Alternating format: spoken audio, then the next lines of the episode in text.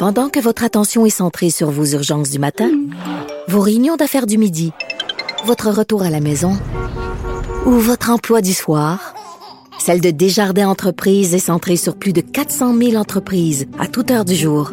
Grâce à notre connaissance des secteurs d'activité et à notre accompagnement spécialisé, nous aidons les entrepreneurs à relever chaque défi pour qu'ils puissent rester centrés sur ce qui compte, le développement de leur entreprise. Vous écoutez Avantage numérique. avec Jean-François Barry. J'ai commencé la lecture du livre Henri Richard, la légende aux 11 coupes Stanley. Je vous le dis tout de suite, c'est très, très bon. Euh, je je- je l'ai fait pour le travail d'abord et avant tout. Et finalement, euh, sans m'en rendre compte, euh, je suis rendu déjà à la moitié du livre de lui. Et on est chanceux, on va s'entretenir avec le fils d'Henri Richard, Denis Richard, qui a participé à ce projet-là. Bonjour, Monsieur Richard. Oui, bonjour. Merci euh, vraiment de- du temps que vous nous accordez aujourd'hui et merci aussi d'avoir décidé de faire ce livre-là pour nous raconter votre père. J'ai l'impression en lisant le livre que c'est peut-être finalement la légende du Canadien la moins connue, que sa personnalité a fait en sorte qu'il est resté dans l'ombre. Euh, oui, euh, ben écoutez, moi, dès le départ, honnêtement, là, je, je- le mot légende, je n'étais pas trop en faveur de ça. Euh, puisque moi, c'est mon père, puis bon, il, il- il avait son travail et tout ça.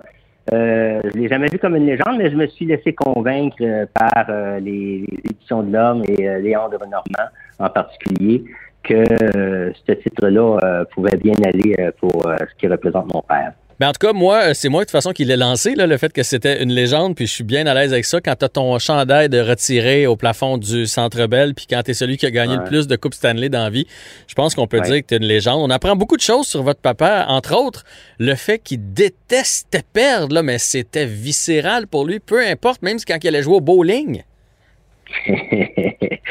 Euh, ben, pas juste le bowling, à peu, à peu près au tennis aussi beaucoup.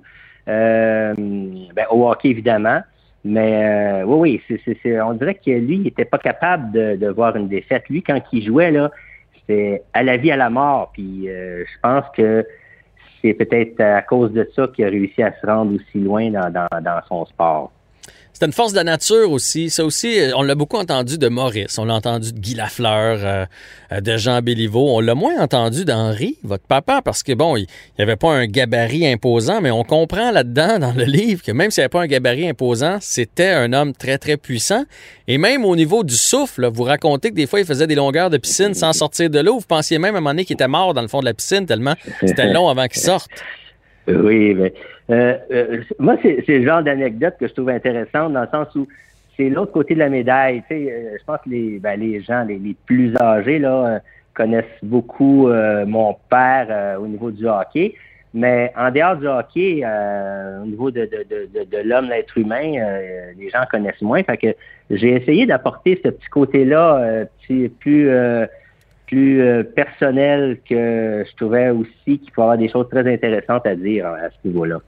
On apprend aussi, puis ça aussi c'est rare, parce que les femmes dans ces années-là avaient un rôle de deuxième plan, euh, puis ça a changé, puis c'est bien heureusement comme ça. Là, je, veux vraiment pas parler contre les femmes, au contraire, mais on apprend que votre mère, elle, elle prenait sa place, c'était une fan finie de hockey, et même euh, s'il y en a une qui était critique envers votre papa, c'était bien votre maman?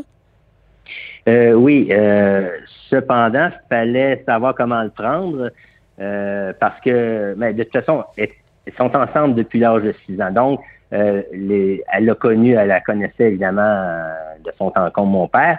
Et euh, puis elle était très bonne aussi euh, au hockey en patin. Euh, plus jeune, je dirais même que dans les dans le bas, âge, bas âge je pense qu'elle patinait plus vite que mon père à l'époque. Fait que elle a toujours aimé le hockey, là. Fait que c'est sa fan numéro un. Puis euh, je pense qu'elle avait pas peur de donner son opinion euh, un coup rendu à la maison. C'est sûr que dans l'auto, ça, ça prenait un certain temps pour décanter quand il y avait, mettons, une mauvaise passe, là. Mais euh, rendu à la maison, elle se faisait un devoir de- d'y mentionner euh, euh, que ce soit positif ou négatif, là, euh, c'est quatre vérités. Puis ça, elle a, elle a toujours fait ça de toute façon. Pour les gens qui n'ont peut-être pas lu le livre encore, euh, ben, je vous invite à l'acheter, première des choses. Mais ce qui est intéressant, c'est que dans le fond, on a le récit, on a l'histoire de la part du narrateur. Puis après ça, on a votre vision à vous, euh, qui, est écrit dans une typographie différente où vous, nous donnez votre appréciation de tel événement ou de, votre papa ou votre, côté à vous, comment vous l'avez vécu de l'interne. C'est intéressant, c'est différent. comment il était, Henri Richard, avec vous, avec ses enfants? Euh, ben, ben, même avec nous, c'est quelqu'un qui parlait pas beaucoup. Euh, écoutez, dans, dans, ma jeunesse, moi, mon père était relativement, je dirais, absent. Euh, lui a commencé à jouer pour Canadien en 1955.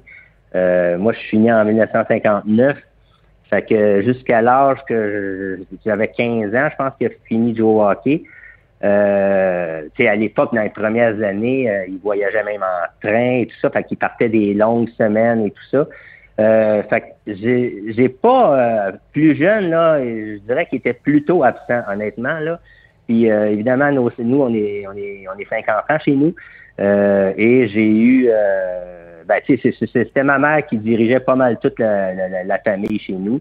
mon père, quand il était là, ben c'est sûr que là, on, on, y parlait plus, on essayait plus, mais il était assez discret sur ce que sur ce qu'il faisait, même sur la glace ou euh, du côté professionnel. Il a toujours été discret à ce niveau-là. Fait qu'on pouvait parler d'un peu n'importe quoi, mais euh, le hockey, pas tant que ça à la, à, la maison, je dirais.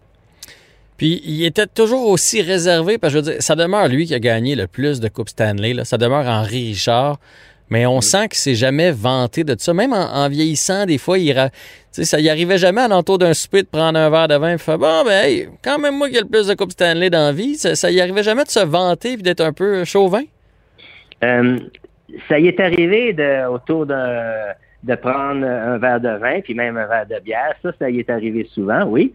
Euh, mais de se vanter de ça, euh, honnêtement, non, non. Je, ben, moi, moi j'ai jamais entendu mon père dire euh, Coupe Stanley a gagné ou quoi que euh, Comme je disais tantôt, on n'a jamais vraiment parlé beaucoup de hockey à la maison. Ah. Non, je, ça, je n'ai jamais entendu parler mon père dire euh, de se vanter de quoi que ce soit au niveau du hockey, jamais. Ben moi, je compte deux buts dans ma ligue de garage, puis je m'en vante au souper. Fait que... je, me je me posais la question, parce que vous avez des cousins, il y a eu les enfants de Maurice aussi. Euh, il n'y a aucun des, euh, des, des, des, euh, des, enfants Richard, dont vous, qui a, qui a joué au hockey ou qui s'est rendu à un, à un, certain niveau? Parce que je veux dire, ce caractère-là, le tempérament, le talent, la force brute, il doit y avoir quelqu'un dans la famille qui a ces gènes-là.